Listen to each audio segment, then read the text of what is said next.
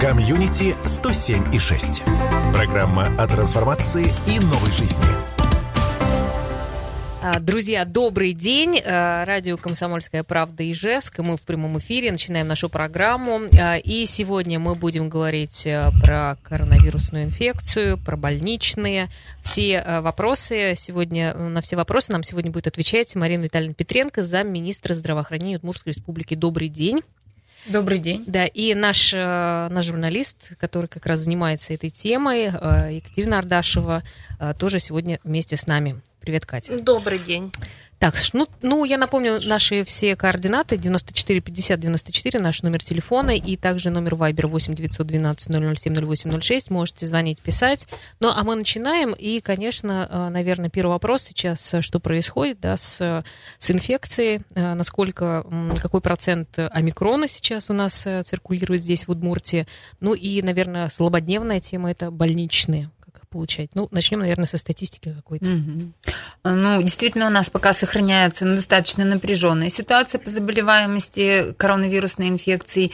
Ежедневно выявляется более 2000 новых случаев коронавирусной инфекции. Радует тот момент, что у подавляющего большинства населения заболевания протекают в легкой форме. Мы сейчас видим, что не более 5% нуждаются в стационарной помощи. И, допустим, вот всего две цифры, которые хотелось бы привести. Это 38 тысяч а, наших граждан находятся на амбулаторном лечении, а, и всего только 1600 находятся на стационарном. Тогда как по осени у нас было развернуто более 3900 коек, и они были все заняты, а на амбулаторном лечении э, находилось, допустим, всего 16 тысяч человек. То есть у нас сейчас подавляющее большинство людей болеют легко. Это как раз говорит о том, что основной штамм э, вируса, который у нас сейчас циркулирует на территории Удмуртской республики, это омикрон.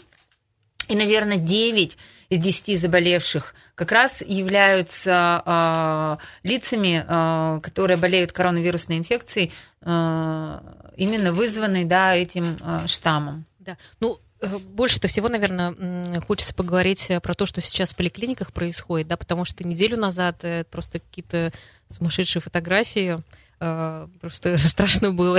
Кто болел, даже боялся туда посмотреть и дойти до поликлиники, потому что огромные очереди да. на улице ждали. Что сейчас?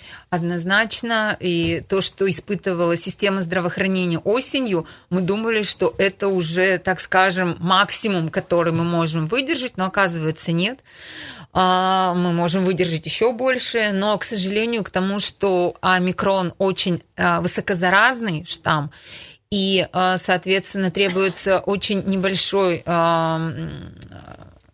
контакт, незначительный, так скажем, а, то болеют в том числе и большое количество медицинских работников.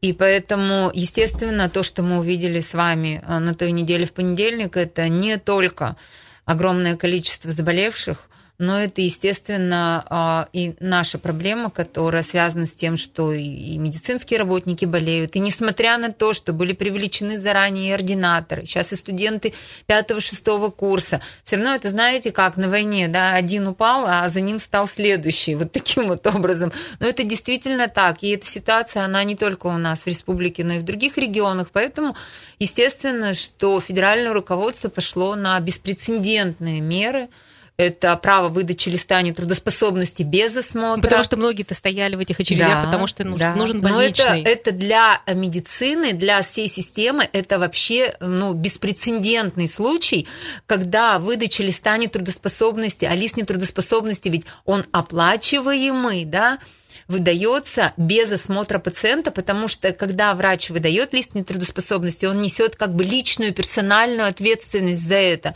Поэтому, конечно, вокруг этого очень много сейчас вопросов и споров. Но кроме того, отменили карантин у контактных, да, то есть что не требует изоляции. Поэтому, конечно, в этот понедельник мы испытывали немножко другое напряжение с теми лицами, которые хотели теперь закрыть листы нетрудоспособности уже дистанционно. Но я думаю, что мы за два дня справились, мы отработали для себя этот алгоритм. У нас есть несколько входов сейчас. Да, давайте поподробнее да. просто, как можно получить э, больничный лист. Больничный лист дистанционно. То есть э, у нас есть несколько входов э, получения информации от пациента. Первый, самый традиционный, это просто позвонить в регистратуру поликлиники. Второй, это набрать телефон 120 22 или 8800 это колл-центр Минздрава, где будет тоже переключение. Если все-таки э, вы заболели, мы э, просим, чтобы наши граждане сообщали об изменениях в своем состоянии здоровья а, во время работы поликлиники. То есть это все-таки, чтобы происходило с 8 до 18.00. Для того, чтобы те медицинские работники, которые были на а, своих рабочих местах, могли своевременно оформить лист нетрудоспособности. А как- как-то увеличилось количество принимающих звонков, да. звонков, потому что так-то было не дозвониться обычно до поликлиники. Сейчас это, это можно? Мы сейчас делать? реализовали а, виртуальную АТС, то есть это мини-колл-центры на уровне всех медорганизаций у нас пришло несколько сот студентов, которые мы посадили на прием этих звонков.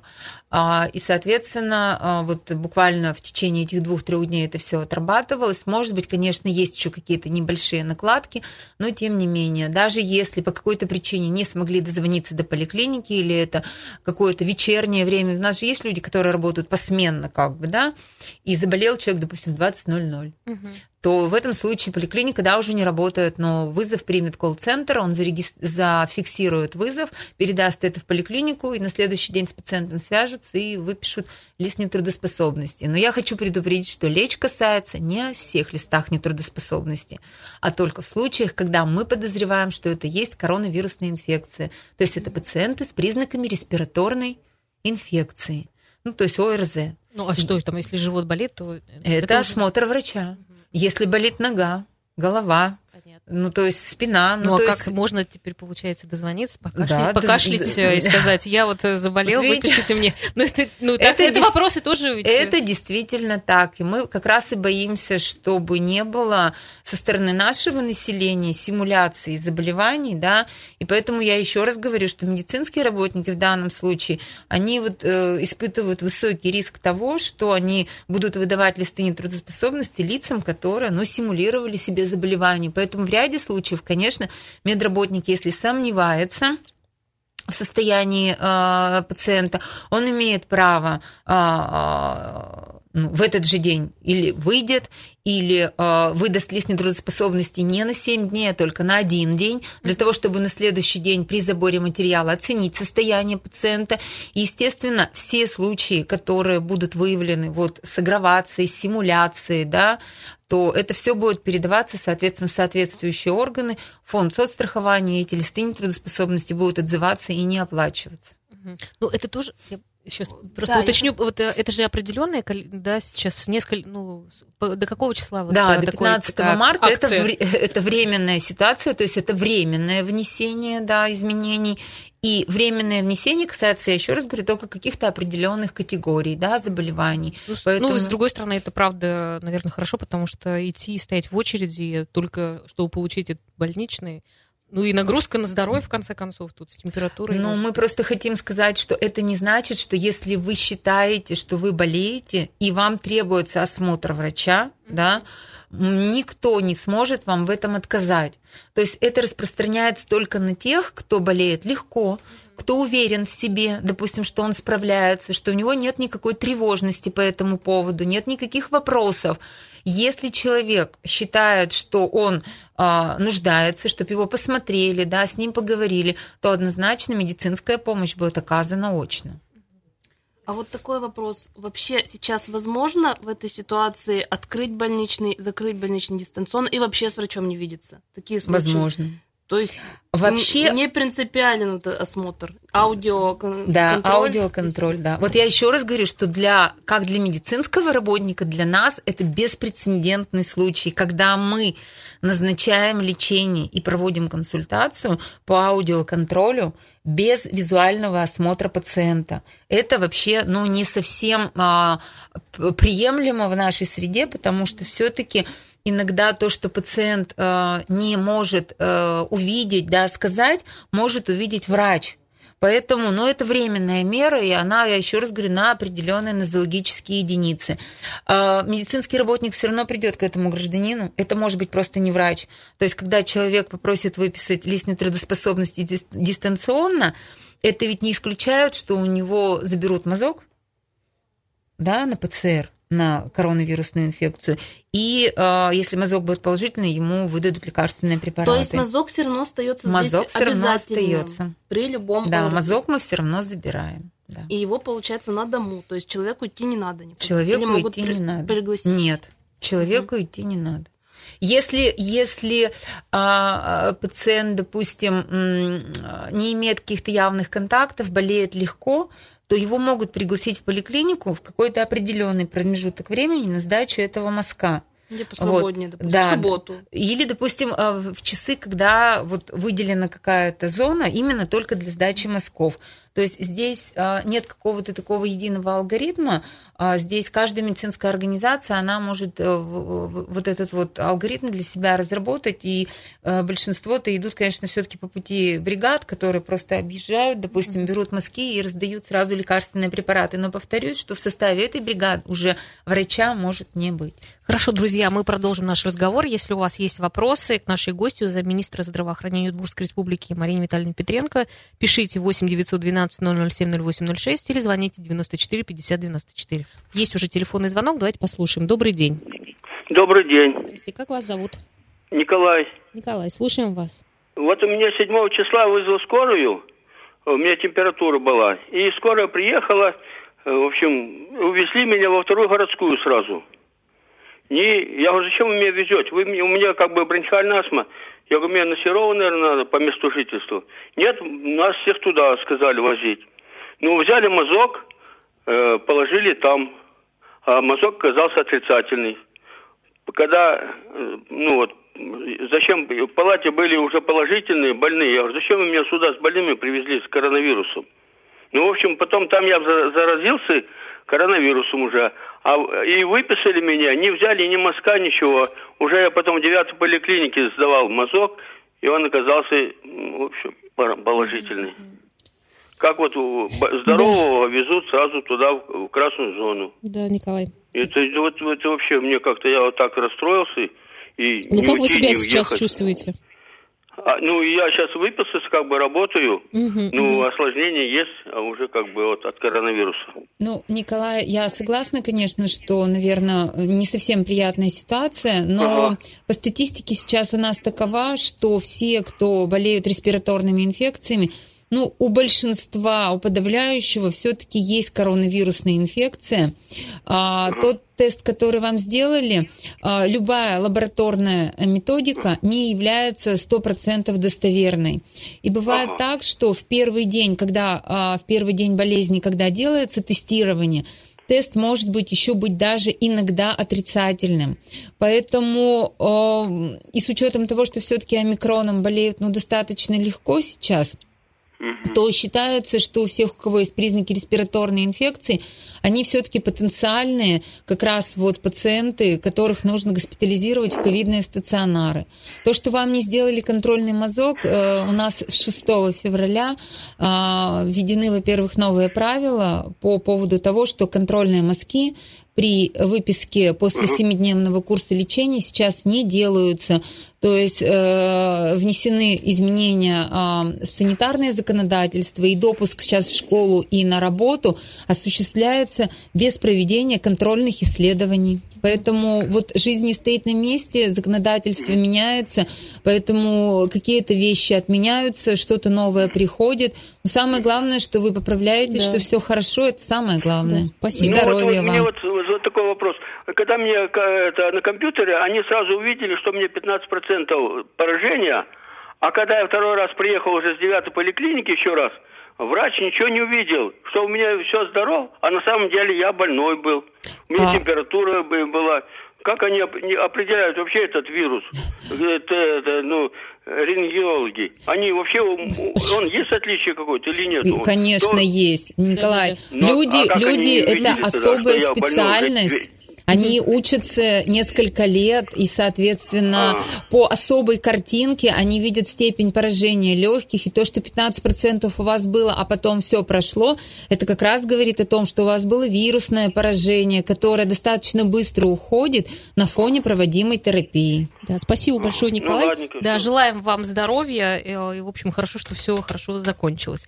Да, а, ну что, у нас э, телефон э, 94 50 94, можете звонить.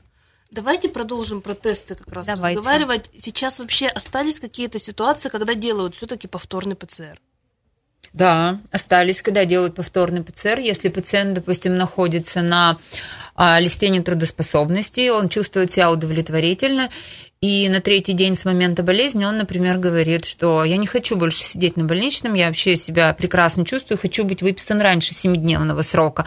В этом случае ему делается повторный тест. ПЦР, то есть не ранее, чем через три дня после первичного положительного. Если тест ПЦР будет отрицательный, а, соответственно, пациент а, может быть выписан раньше 7-дневного срока. А если обратная ситуация, что пациент вот тяжелый, ему плохо, неделю плохо, вторую плохо, там вот контролировать? Здесь не имеет значения, да, то есть э, наличие положительного или отрицательного теста повторного вообще в этом случае не принципиально, потому что то, что мы видим, ухудшение состояния, допустим, там на пятый, шестой, седьмой день, это уже э, следствие, так скажем, циркуляции вируса и тех изменений, которые произошли в организме. Нам уже здесь не принципиален положительный или отрицательный мазок, здесь есть другие анализы, которые будут показывать степень поражения, состояние органов и систем, поэтому в данном случае нам э, вот повторное тестирование, когда человек продолжает болеть, нам оно не э, не Не- не требуется. даст никакой нет, информации нет. Ну, в плане ведения пациента, назначения смены схемы лечения однозначно нет. А вот в аптеке сейчас продаются э, какие-то экспресс-тесты, и люди тоже интересуются, можно ли купить самому сделать этот тест, и будет он иметь какую-то вот юридическую роль? Или Да, это для можно, себя чисто? можно ли потом больничный получить Да. по этому тесту? Ну, э, это ИХА-методики, это действительно экспресс-тестирование. Если кто-то делал и видел, очень похоже на тест по беременности. То есть такие же полосочки появляются, да. То есть, э, а, вы понимаете, вот я врач, я пришла на прием или приехала, и мне показывают этот тест. Я, во-первых, не знаю, кто его делал, кому его делали, да, и поэтому в данном случае все-таки у нас пока такая установка, что мы э, тесты, сделанные, собственно, в домашних условиях, мы переделываем, да, но переделываем не столько для, допустим, а, подтвердить достоверность, а для того, чтобы самого пациента тоже успокоить, что у вас плюс или минус. А больничный лист, если у него есть признаки респираторной инфекции, ему все равно выдадут даже без наличия положительного или отрицательного теста. Это чисто уже для Да. того, чтобы... Ну, Ну, может чего быть- сейчас вообще может тесты быть, делают, если... Ну, скорректировать лечение, допустим, да, то есть есть же разные схемы Ну, лечения. а все равно же они не определяют, там, э, это омикрон, А такой неважно. достаточно легкий вирус, а вот дельта там, например, сложный. А не важно нам, в принципе, у нас есть определенная схема лечения, и если это, допустим, ну, возрастной человек, у которого а, даже легкое течение и ИХ-тест положительный, мы все равно будем назначать более эффективные, допустим, лекарственные препараты, и в том числе мы же наз- назначаем еще антиагрегантную терапию э, по показаниям, поэтому нам все-таки ну, для общего понимания тоже бы хотелось э, знать положительный или отрицательный тест. Лечение будет назначено в любом случае, но просто есть разные схемы, разные препараты при разных состояниях. Ну, поэтому- если легкое течение, это же такие абсолютно симптоматическое лечение. Да, Да, большинство жидкости. Поправляется просто при банальном Ну, симптоматическом это просто как лечении. ОРЗ сейчас, Да, можно так сказать? Да. То есть мы сейчас переходим в тот период, когда а, коронавирус переходит ну, а, в группу, так скажем, обычных респираторных сезонных вирусов. И дай бог, чтобы у нас не появилось нового штамма какого-нибудь тяжелого, да. Но любая история циркуляции вирусов, как вот грипп, да, он циркулирует на протяжении уже там скольких лет, Мгм. да, и каждые 10 лет мы видим появление нового штамма, и мы мы видим рост заболеваемости. Возможно, ковид перейдет вот как раз в такую же циркуляцию, и каждые там 10 или сколько-то лет мы будем видеть новый штамм, который будет вызывать новую волну заболеваемости, если мы пойдем по этому пути. Но ковид ведь он вообще непредсказуем, да, вот. Ну да, да, да. Вот по омикрону, кстати, у меня созрел внезапный вопрос. Он легче, а вот э, все вот эти неприятные вещи, как э, там, риск образования тромбов, Да, влияние на сердечно-сосудистую. Вот это у него тоже все мягче? Или оно есть? Оно есть, но оно действительно может быть менее выражено, да, но вот я уже тоже неоднократно говорила, что здесь даже, может быть, иногда не имеет значения, э, какое заболевание, грипп, там, аденовирусная инфекция, коронавирусная. У лиц с тяжелой сопутствующей патологией, то есть это лица с гипертонической болезнью, с сахарным диабетом, с бронхиальной астмой, а, ранее перенесенный инфаркт миокарда, у них любое заболевание, любое, оно может обострить течение их э, хронической сопутствующей патологии. Поэтому для них иногда и омикрон может быть ну, достаточно критичен, потому что у них начинается там а, проблема с сахарами, у них начинаются проблемы с давлением. Да? То есть это какой-то триггер, это такой пусковой механизм, который запускает в организме те процессы, которые ну, были, допустим, компенсированы сейчас. После омикрона, конечно, нет, наверное, таких э, выраженных постковидных явлений, но мы уже видим короткий период наблюдения, да, вот сейчас. То, что сохраняется астения, слабость, головная боль, да, это все есть. Длительный период ринита, вот как бы, да, кашель. Вот сейчас куда ни зайдешь, все, все, все везде кашляют, подкашливают, да. Ну, Да. то есть все равно последствия они Марина есть. Витальевна, а что сейчас со скорой помощью? Насколько загрузка этих э, бригад скорой помощи? М, У нас э, с понедельника увеличено количество бригад скорой помощи, то есть ковидных бригад у нас сейчас 24 по республике. А, Соответственно, То есть в каких случаях они сейчас выезжают? Случаи остаются все те же самые, то есть показания для вызова скорой помощи у нас не меняются. И когда человек звонит на скорую помощь, а, и у него температура 37,2 в период работы поликлиники, естественно, ему на скорой помощи говорят, вызовите врача на дом. То есть у скорой помощи, в принципе, основной функционал – это оказание экстренной помощи, да, это какие-то состояния, требующие здесь и сейчас реагирования. Поэтому понятно, что, допустим, дети, да, э, скорая помощь вызывает. По взрослым, конечно, они проводят а, сортировку этих вызовов а, и в дневное время, в часы работы поликлиник перенаправляют этих пациентов в поликлиники. В вечернее, в ночное время, в выходные дни уже, а, тогда, когда наши поликлиники не работают, допустим, да, то скорая помощь берет на себя эти вызовы и обслуживает. Но хочу сказать, что мы перешли на семидневный рабочий день, да, у нас 7 дней сейчас работают поликлиники, то есть в субботу, воскресенье мы тоже работаем, до двух часов мы обслуживаем вызовы на дому и также принимаем. Ну что, мы продолжаем нашу программу. Друзья, у нас э, в гостях э, Марина Витальевна Петренко, замминистра здравоохранения Удмуртской республики. Наш номер телефона 94 50 94, вайбер 8 912 007 0806. Можете дозваниваться. И у нас есть телефонный звонок. Давайте мы послушаем вопрос. Добрый день. Здравствуйте. Здрасте. Это Надежда Федоровна вас беспокоит. Да, здравствуйте. Надежда Я, Федоровна. я была на приеме в субботу, 5 числа. Взяли у меня мазок. Это суббота была. Взяли мне мазок, и вчера пришло положительный результат. э, После где-то в обед. И вот и в связи с этим я хотела узнать. У нас врачи, когда вот... Я пенсионерка. После этого врачи созваниваются с поликлиники или нет с больными такими, как вот я? И, как, и выдают ли лекарства? И как, какой период, когда выдают его? Хотелось бы вот эти вопросы. Надежда Федоровна, а вам при первичном обращении за медицинской помощью, и когда у вас мазок брали, вам лекарственные препараты выдавали какие-то? Рецепт выдали, лекарства нет. Рецепт выдали в аптеку, да, на лекарственные Да. препараты. Соответственно, сейчас вы получили положительный мазок, то есть поликлиника ваш мазок увидела, они должны к вам выйти и выдать лекарственные препараты бесплатно. Я с этим хотела узнать, какие лекарства и когда мне ждать. Лекарственные препараты могут быть выданы в зависимости от наличия сопутствующих заболеваний, но, как правило, там используются всего две сви- схемы. Это или препараты орбидола, или коронавирус схемы. И, соответственно, выдать они вам должны ну, в ближайшее время. А вы с поликлиникой не связывались? У вас контакта с вашим лечащим врачом нету? Участкового у меня врача нету. Я туда не могу дозвониться. Это радиозаводская поликлиника. Это ГП-7. на 9. Невозможно дозвониться. А Я попробуйте спрашиваю- позвонить по телефону э, 122 или 8 800, кол-ли- кол-линия Минздрава.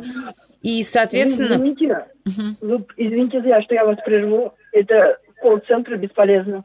Звонить я больше не хочу.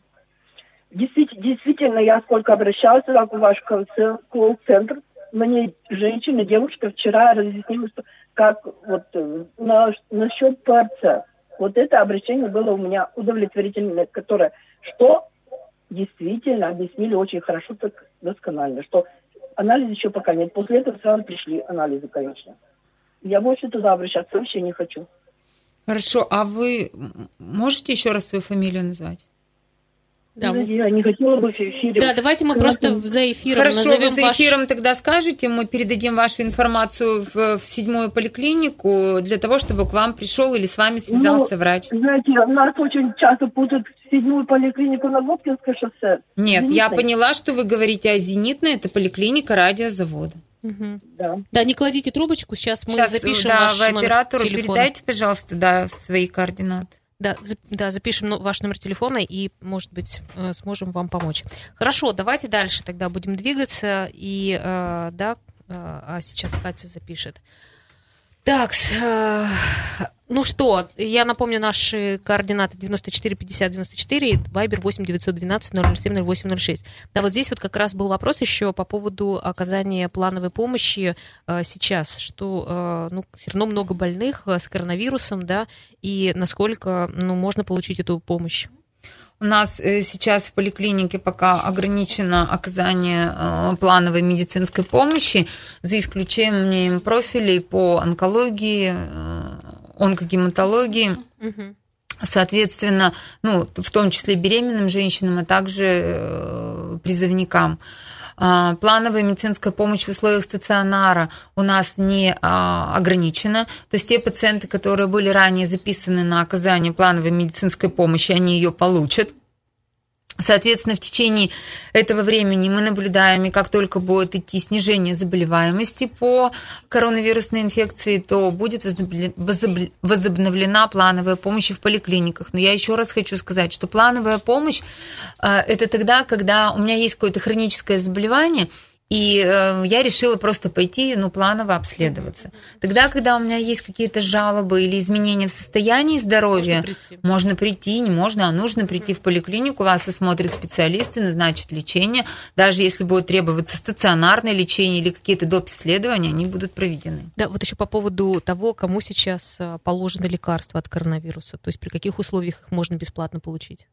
Лекарственные препараты показаны всем пациентам с доказанной коронавирусной инфекции, а также при подозрении на нее. Что значит подозрение на нее? Ну, то есть это клинические признаки коронавирусной инфекции, ну и, допустим, а, конечно, какой-то контакт с пациентом коронавирусной Ну, то есть инфекции. если это не сильные, ну, как сказать, не очень выраженные симптомы, ну, сильный человек болеет, то ему просто пропишут там какое-то лечение. Против, да, да. А да. если какие-то серьезные да, симптомы, да. то тогда вы ну, должны выдать, выдать лекарственные лекарства. препараты даже без э, результатов ПЦР-исследований. То есть если это возрастной человек, если у него высокая температура тела, да, как бы, угу. если у него есть э, там, допустим, проблемы со стороны дыхания, то лекарственные препараты могут быть выданы по решению лечащего врача при первичном обращении – а в достаточном количестве э, сейчас? Да, лекарственных препаратов у нас достаточно. У нас запас составляет ну, порядка на 90 тысяч пациентов. Угу. Закупки идут практически постоянно. Угу. Поэтому и на, региональ, на региональные средства, и на федеральные средства. Поэтому мониторинг запаса лекарственных препаратов, он идет постоянно. Тем более сейчас, коли сократили сроки лечения с 10-дневного курса до 7-дневного, то, соответственно, этот запас у нас еще на большее количество людей хватит. Ну и не все как бы... Ну, и не все, наверное, нужны, сейчас действительно нуждаются да, в этих лекарственных препаратах. Хорошо, а, давайте дальше. Есть еще вопрос? Э, так, ну, про QR-коды хотели спросить. Нет? Да, мы хотели уточнить еще такой момент, как сейчас прошла информация, что QR-коды будут выдавать людям, которые имеют антитела, но пока что еще не начала действовать эта схема. Вот подробнее немножко, как она начнет и как, как это, может быть, будет у нас организовано. Действительно, 4 февраля были подписаны изменения в приказ по внесению информации о пациентах, у которых есть антитела. А, данный документ, а, данный сервис будет доступен для медицинских организаций только с 21 февраля. Речь будет идти о а, исследованиях, проведенных после, так скажем, вступления в силу этого законодательного акта. Но хотела бы обратить внимание, что для того, чтобы внести пациента в систему, требуются не просто результаты исследования этого QR, этого антител, да, антител э, их количественное значение, но и требуется, каким методом э, было проведено исследование и какие тест-системы использовались при проведении этих исследований. Поэтому у тех граждан, у которых на руках есть сейчас ранее проведенные исследования, они вноситься в систему не будут. Ну, вноситься как... будут только проведенные вновь исследования. Ну и там, наверное, какие-то данные будут, да, по которым можно будет получить этот QR-код, там, грубо говоря, антитела там больше 100. К сожалению, в нормативном а, документе цифровое значение не указано. Мы То будем, есть есть антитела, да, мы как будем ты носить, получишь... Да. Угу. А Пом... еще неизвестно, как часто надо будет э, делать проверку. А, написано, Насколько что данная давать... информация вносится только однократно. То есть внесение сейчас, вот по крайней мере, регламентированное приказом, регламентировано однократно. Ну, ну на какой срок, я имею в виду? На какой срок, не могу сказать. Да, то есть ты сдал, угу. у тебя сейчас антитела есть, тебе дали QR-код, например, Скорее на полгода. всего, это будет также полгода. Также да. полгода. Про плановую помощь мы еще Да, я уже спросила, на самом деле, все. А, меня отвлекли звонком, извиняюсь. Mm-hmm. Да. Ну, давайте мы еще все-таки а, чуть-чуть про, под конец и про вакцинацию, да, что сейчас про, проходит. А, все-таки кто-то, кто вакцинируется, люди. Вы сказали, что 74% у нас, да? Да, а, у нас сейчас процент. 74% от запланированных, да, угу. как бы, то есть так и мы не достигли этой цифры 80%, но я так думаю, сейчас с учетом а, большого охвата заболеваемостью мы все-таки свой коллективный иммунитет, конечно, поднимем. Вот, а, я, вакци... знаете, да, Марина Витальевна, просто, ну, понятно uh про вакцинацию, да, я хотела еще просто спросить про омикрон. Э, сейчас говорят, что он сильно, э, им дети болеют. Вот насколько это так и тяжело ли дети болеют? Э, действительно, у нас в, в, в эту волну мы видим такую большую заинтересованность детей. По разным дням, по разным неделям у нас там э, доходило, что дети болели до 30%, до 40% uh-huh, из общей совокупности заболевших. Но дети тоже болеют легко. У нас на сегодня открыто всего 233 детских койки. Угу. И, соответственно, ну, заполняемость их порядка 80%. Причем детки лежат ну, не тяжелые, не нуждающиеся в кислородной зависимости. Хотя, да, по данным Российской Федерации, э, нуждаемость детей в кислороде, а, она подрастает, но, тем не менее, пока мы на своей территории таких случаев не видели. А, дети болеют, болеют легко. Будем ну, а надеяться, что... Как раз вот тяжелобольных э, сейчас, вот сколько человек, а, вот, кто прямо тоже тяжелых... на кислороде? А, у нас тяжелых сейчас от всей совокупности госпитализированных порядка 15%. Ну, тоже немало. Ну да, в периоды, когда была дельта, у нас количество тяжелых в стационарах доходило до а, то есть мы говорим от количества госпитализированных, угу, да, да, то да, есть да, это 15% да, да, от 1400 да, да, да, всего, ну, а от общей совокупности, да. да, да. Э, в период дельты у нас в стационарах э, степень э, пациентов с тяжелой степенью доходила до 25-30%, поэтому как бы в любом случае сейчас структура по степени тяжести, она тоже изменилась в сторону легких форм. Ну, ладно, хорошо. В общем-то, надеемся, что все, мы уже скоро будем да, спокойно относиться к коронавирусу, спокойно будем болеть и просто отдыхать 7 дней. Все, спасибо большое. Марина Витальевна Петренко mm-hmm. была сегодня у нас в гостях, замминистра здравоохранения Удмуртской республики. Спасибо. Комьюнити 107 и 6.